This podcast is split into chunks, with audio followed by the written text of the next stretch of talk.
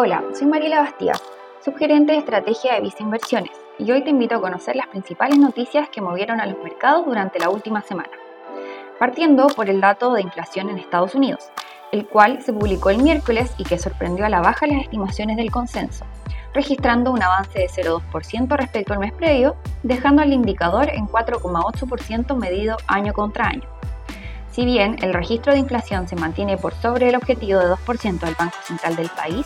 la tendencia ha ido a la baja, lo que alimentó a los mercados financieros durante la semana por la expectativa de un banco central menos restrictivo hacia adelante.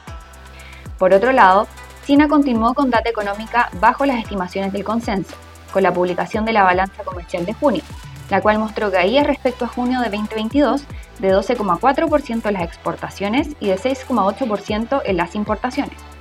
Lo anterior seguiría presionando a las autoridades del país para entregar estímulos a la economía, expectativa que en parte ayudó a mantener el desempeño positivo en las bolsas accionarias de países emergentes.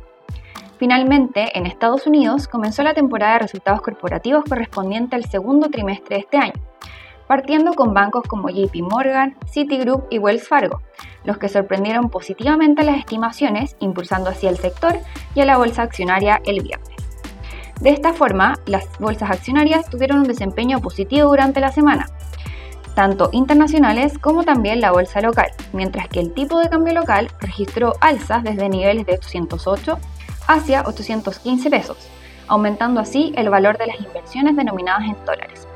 Por otro lado, la renta fija internacional registró avances también, tras caídas en las tasas de interés, mientras que en la renta fija local, los fondos con mayor inversión en bonos denominados en UF continuaron registrando caídas, luego del registro de inflación en Chile menor a lo anticipado.